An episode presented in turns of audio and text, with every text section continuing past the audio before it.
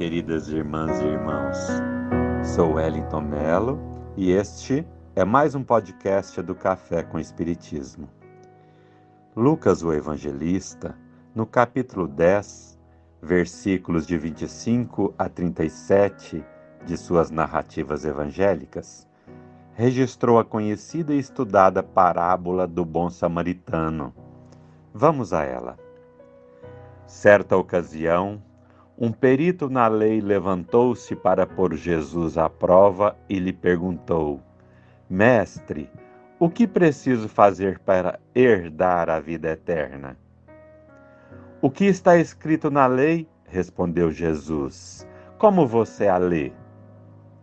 Ele respondeu: Ame o Senhor seu Deus de todo o seu coração de toda a sua alma, de todas as suas forças e de todo o seu entendimento, e ame o seu próximo como a si mesmo. Disse Jesus: Você respondeu corretamente. Faça isso e viverá. Mas ele, querendo justificar-se, perguntou a Jesus: E quem é o meu próximo?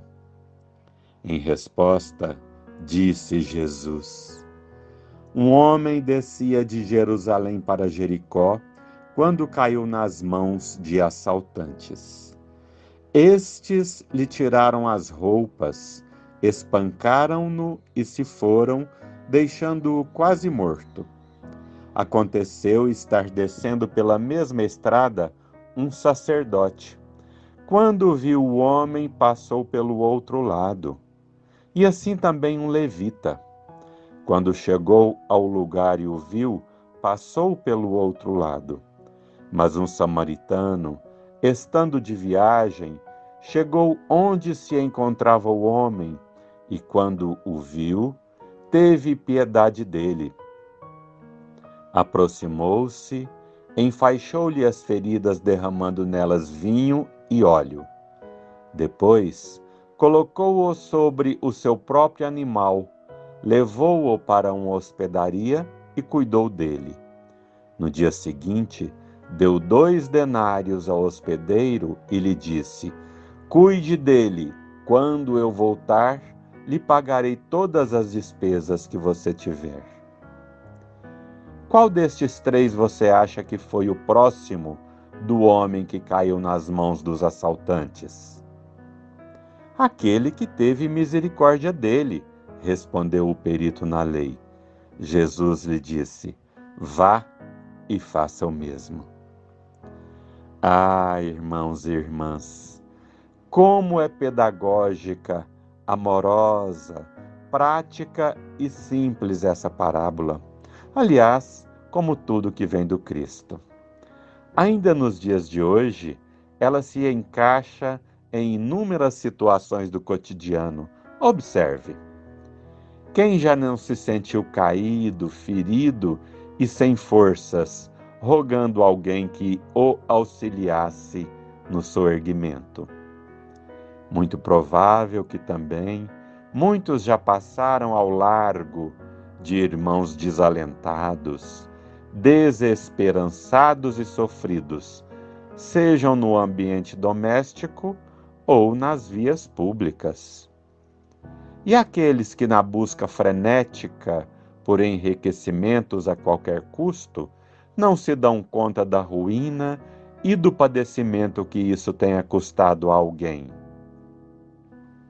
Também pode ser que outros tantos já se tenham detido em questionar as verdades do Cristo, não é mesmo? Pois bem, o ensinamento de Jesus é tão claro, tão lógico e prático, que nos recomenda seguir sempre, mas copiando a atitude daquele que se importou, que ajudou, que enxergou e assistiu ao infortunado. Não se vê qualquer tipo de reprovação ou julgamento aos que não ajudaram, nem tampouco interesse em se descobrir o ou os malfeitores. O que se percebe é única e exclusivamente o interesse na ação que auxilia, no ato de se importar e acolher.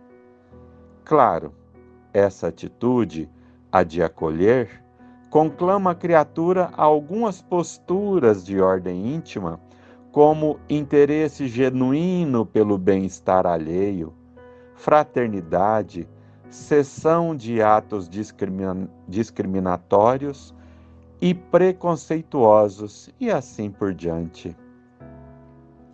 Essa semana, uma de minhas filhas, a Lívia, com 20 anos de idade, chegou bastante abalada de seu trabalho e pôs-se a relatar-me o ocorrido num misto de indignação associada com lamentação. Ocorre que meus olhos não enxergavam na situação a dimensão que ela lhe atribuía. Enquanto ela apresentava seu relato, preparava eu o contra-argumento e mal ela terminara sua fala, inicio dizendo-lhe que não via necessidade daquilo tudo. Que lição valiosa aquele momento me reservava. Ela então, em choro quase convulsivo, me diz com muita dificuldade e em meio a soluços: Papai, preciso só do seu acolhimento, não dos seus conselhos. Quero só que você me abrace. É tudo que eu preciso agora. Então, no esforço para capitular a lição que acabara de receber de minha amada filhinha, lhe prometi: Filha, entendi. A partir de hoje, o papai vai sempre te ouvir. E quando você quiser alguma sugestão do papai, basta dizer ouvir, acolher, amparar, se importar com o próximo, seja ele quem for.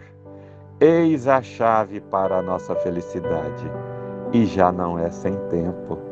Paz e bem a todos.